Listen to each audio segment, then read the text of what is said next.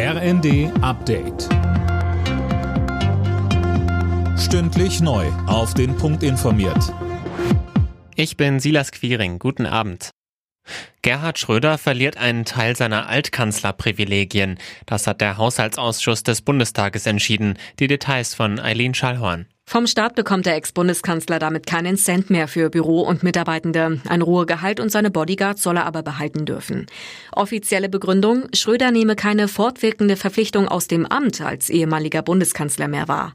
Der SPD-Politiker steht wegen seiner Arbeit für russische Staatskonzerne massiv in der Kritik. Auch das EU-Parlament fordert Sanktionen gegen Schröder. Frieden ist nur dann selbstverständlich, wenn wir bereit sind, ihn zu verteidigen. Mit diesen Worten hat Bundeskanzler Scholz schwere Waffenlieferungen an die Ukraine verteidigt.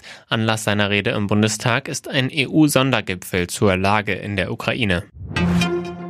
Der deutsche Wetterdienst warnt für die kommenden Tage vor extremen Unwettern. Heute geht es schon im Westen und Norden Deutschlands los. Laura Mikus. Verantwortlich dafür ist Tief Emmelinde, das von Westen her einmal quer über die Bundesrepublik zieht.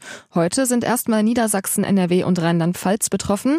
Morgen erwartet der DWD dann eine weitere Unwetterfront, die bis nach Vorpommern zieht.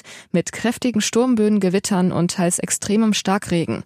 Verschont bleiben wohl nur der äußerste Norden und Süden des Landes. Am Samstag soll sich das Wetter dann langsam wieder beruhigen. In den USA steht eine Autorin vor Gericht, die ein Buch mit dem Titel Wie man seinen Ehemann umbringt geschrieben hat und nun ihren Ehemann umgebracht haben soll.